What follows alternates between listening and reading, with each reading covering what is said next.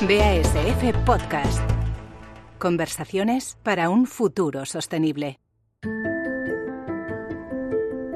Carne.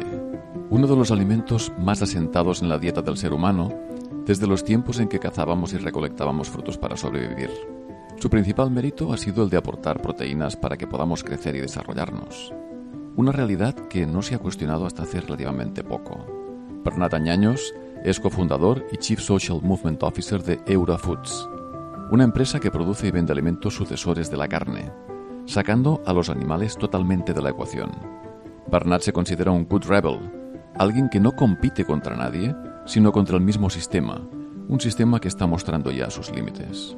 Le impulsa un genuino deseo de avanzar hacia un futuro más justo, donde consumir carne animal sea tan obsoleto como iluminar una habitación con velas.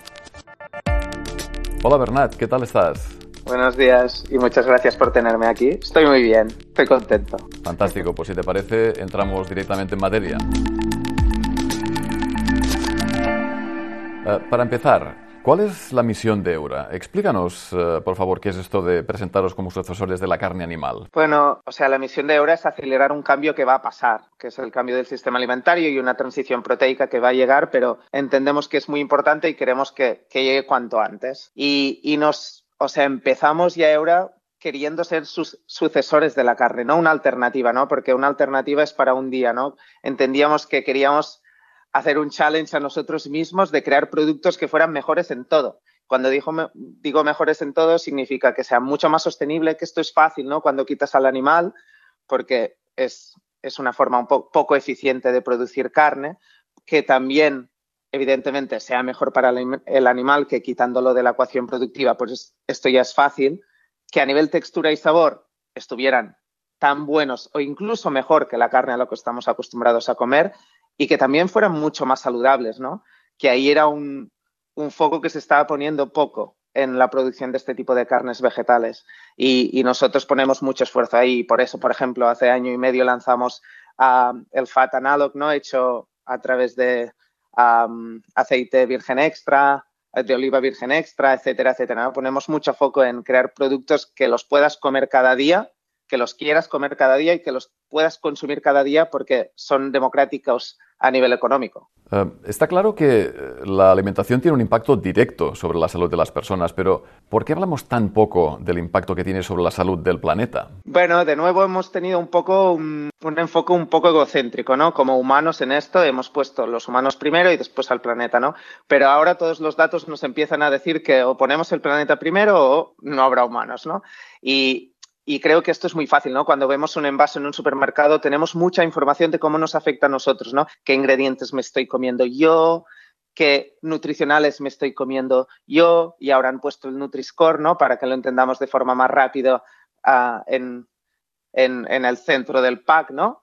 Pero tenemos cero información de qué impacto tiene en animales y en el planeta. Y, y ahí es donde ponemos mucho foco nosotros, incluso en la forma en cómo comunicamos, ¿no? Y, estamos intentando impulsar desde la Unión Europea, por ejemplo, con distintas empresas que, no solo exista un Nutri-Score, ¿no? Que también exista un Sustainability Score para que la gente pueda entender qué impacto tiene de una forma rápida, ¿no? Porque la industria ya se ha encargado de, de esconder todo lo que pasa detrás, ¿no? De muchos productos, ya no solo de la carne, sino de muchos otros también.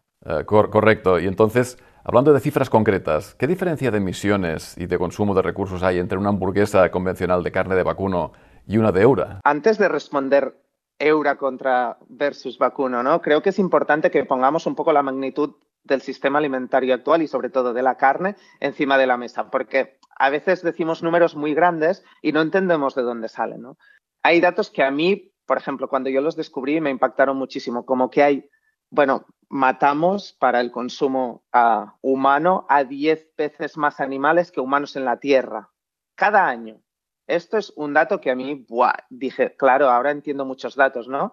O, por ejemplo, que el, el 60% de las emisiones del sistema alimentario provienen de, la carne animal, cuando solo nos dan a los humanos el 18% de las calorías y el 37%, 37 de las proteínas, cuando a nivel mental creemos que casi toda la proteína nos viene de los animales, ¿no? La mayoría no nos viene de los animales, nos viene de los vegetales.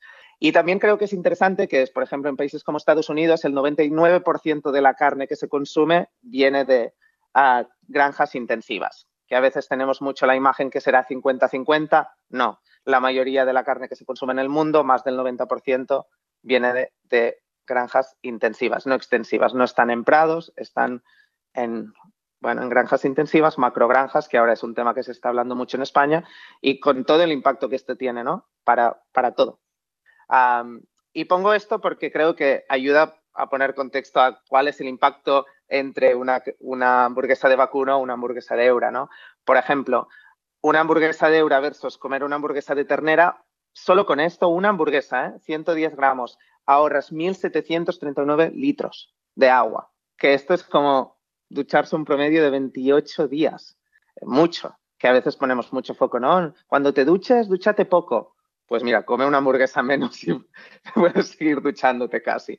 Y 6,4 kilos de emisiones de CO2, que esto es como conducir 26 kilómetros en coche. Nos, nos, gusta poner este tipo de ejemplos, sobre todo en duchas y en, y en kilómetros, porque ayuda un poco ¿no? al, al mindset de, hemos puesto mucho foco en, por ejemplo, cuando te cepilles los dientes, cierra el grifo, pero nadie está diciendo reduce de forma drástica el consumo de carne, que esto va a ayudar muchísimo más al consumo de agua, ¿no?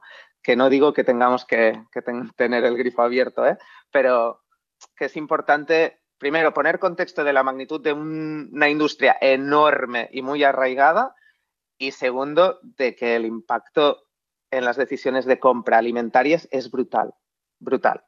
De hecho, la comunicación que hacéis en redes sociales seguramente no es del gusto de todos los grupos de interés, ¿verdad? ¿Cómo enfocáis la relación con los productores de carne animal y con vuestros competidores? Bueno, en el activismo supongo que es difícil, ¿no? Gustar a todo el mundo, pero lo que sí que intentamos hacer es poner datos que sean reales y sobre todo, y, yo lo digo siempre, ¿eh? ni Bernat, ni Eura, ni nadie en Eura va en contra de ningún granjero. Estamos en contra de un sistema que está teniendo un impacto muy, muy negativo en cosas que nos importan incluso a los granjeros, ¿no? Y, creo que esto es importante, ¿no? De cómo hacemos una transición que ponga a todo el mundo en un futuro mejor y que no deje a nadie atrás. Y ahí, bueno, las instituciones tendrán un gran papel, espero, porque de momento no. Pero, pero bueno, es complejo. Y, también algo que es muy interesante y que, que, repito mucho y que mucha gente no sabe es que muchas de las grandes cárnicas están impulsando inversiones millonarias en carne vegetal y en proteínas alternativas. Y esto está pasando en España y en muchísimos países, en Estados Unidos, en, en todos lados. ¿Por qué? Porque tienen datos macroeconómicos de hacia dónde van ¿no? las tendencias y, y, esto pasará. Y por eso he empezado diciendo, es una tendencia que va a pasar, es, es, un cambio, es una transición que no, no hay vuelta atrás. Tenemos que consumir carne de una forma distinta y hemos descubierto que hay mejores maneras de hacerla. Hagámoslo, ¿no?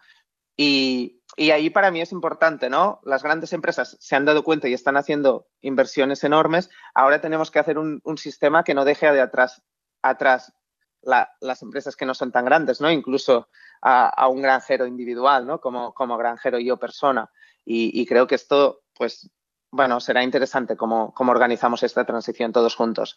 Y, referente, creo que has dicho a los competidores, de verdad, y lo, digo de forma genuina, no los vemos como competencia y es algo que repetimos continuamente en Eura, los vemos como, como empresas aliadas porque entendemos que este sistema que intentamos cambiar es tan grande, está tan arraigado, como decía, que o lo hacemos conjuntamente o no lo haremos. Y, y si no lo hacemos conjuntamente, intentaremos ser capitanes de algo que, que nos llevará a un, a un fracaso colectivo. Y esto es lo que no queremos en Eura, ¿no? Nosotros, Evidentemente queremos crear productos que la gente quiera comprar, consumir, pero esto viene de nuestras propuestas de valor, pero al lado, detrás y delante siempre queremos tener a mucha gente que impulse hacia la misma dirección y que en unos años miremos atrás y digamos, wow, consumíamos animales, ahora ya no lo hacemos. ¿Te refieres a ti y a tus eh, miembros del equipo como good rebels, eh, buenos rebeldes? Mm. ¿Eso significa que crees que eh, el activismo empresarial es necesario para alcanzar vuestro reto? Sí, para nosotros los Good Rebels es algo más ya fuera de Eura incluso, ¿eh? O sea, sí que siempre cuando hablamos de equipos somos nos llamamos los Good Rebels, pero también es la gente que hace muchas cosas. ¿eh? Y Good Rebels puede ser una persona que está haciendo activismo para, para que los refugiados no se mueran cuando están cruzando el Mediterráneo, ¿no? Para mí un good rebel es una persona que coge un problema y, y se enfrenta a él, ¿no? No desde el sofá, sino desde la acción. Pero, pero sí, realmente creo que o las empresas somos parte de la solución o no habrá solución, ¿no? Porque también nos estamos dando cuenta que las instituciones van un poco lentas, ¿no? En este caso, y bueno, aquí pueden poner muchos ejemplos de nuestro país, pero de otros países también. Y, y creo que la, los individuos, la sociedad está más preparada que lo están las empresas y las instituciones. Y lo que tenemos que hacer es las empresas y las instituciones casi estar al servicio de esto, ¿no? Del cambio. Y, y sí, o sea, creo realmente que el, el, activismo empresarial existe y espero que Eura sea actualmente un actor del cambio desde el activismo empresarial y que lo siga siendo y que no nos convirtamos pues en statu quo en un futuro. Uh, hablabas hace un momento de administraciones y de instituciones. Tú has estado hace poco en la COP26 y tu discurso se basó en dejar patente la incoherencia de servir uh, carne animal en menús uh, de un evento uh -huh. donde se habla de sostenibilidad. ¿Te parece que sobran palabras y nos faltan más los hechos? Sin duda, pero bueno, aunque creo que realmente faltan, faltan acciones, pues me muestro optimista. Y me muestro optimista porque creo que a veces las líneas generales son un poco descafeinadas, pero hay mucha gente detrás haciendo grandes pasos, ¿no? Y se está hablando de cosas que antes no se hablaba. He dicho esto, pero me reiteró en que, que, en una cumbre del cambio climático se sirva como ingrediente de muchísimos platos, porque estaba ahí, tiré fotos y no me lo podía creer. La ternera, que es sabido por todos los datos que es uno de los ingredientes, pues que tiene un impacto mayor en todo lo que se supone que se estaba debatiendo ahí, no tiene sentido. Y ahí tenemos que, por favor, no engañar a la gente. No podemos ponernos una bandera de salvadores si estamos siendo parte del problema, ¿no? Y yo creo que lo más importante es que haya muchas empresas que pongan opciones, porque sin opciones no hay libertad, y sobre todo que, en general, y aquí empresas con influencers, creadores de contenido, instituciones, trabajemos para dar información transparente a la gente, empoderar a la gente desde la información y dejar de engañar. Tenemos que empezar a ser, pues, mucho más crudos en todo, ¿no? Y, para que la gente pueda decidir y alinear sus hábitos de consumo con sus valores y sobre todo con los retos que compartimos como humanidad, que son los de cómo vamos a alimentar a una población creciente si ya no lo estamos consiguiendo a día de hoy. Que aquí hablamos mucho de transición, que parece que es una transición que va a llegar en, en 20 años. No, no. A día de hoy el sistema alimentario es un sistema alimentario obsoleto, ya no solo por los derechos de los animales, sino porque está destruyendo el planeta, pero también por justicia, justicia social. Hay mucha gente que no llega a tener lo mínimo para tener una alimentación decente y sigue muriendo mucha gente en el mundo por falta de nutrientes, ¿no? Y, que esta es la realidad, que a veces parece que, hablemos de un futuro como de cuando seamos 10 mil millones de habitantes, pero es que a día de hoy ya no lo estamos consiguiendo.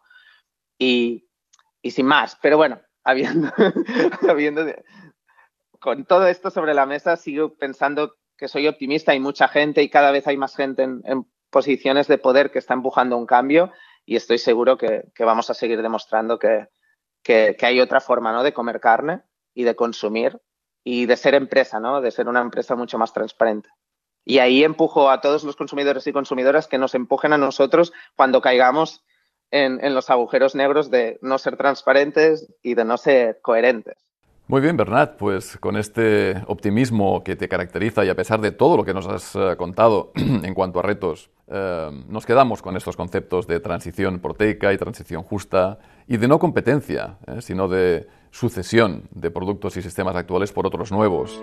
Y te agradecemos muchísimo que hayas compartido estos minutos con nosotros y estas reflexiones sobre el futuro de la industria alimentaria y de los retos que tenemos por delante y que Eura intenta afrontar de esta manera tan innovadora y tan revolucionaria. Muchísimas gracias por estar con nosotros.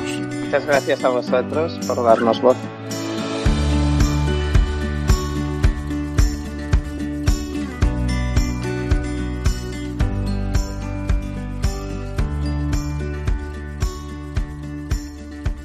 Activismo empresarial para cambiar el mundo.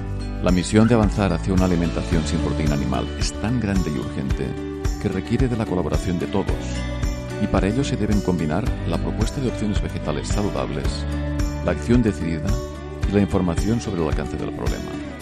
escuchar a Bernates percibir nítidamente su convencimiento de que lo que él llama la transición proteica es imparable y que una vez la humanidad haya dejado de matar animales para consumo humano, nuestra salud y el planeta lo agradecerán.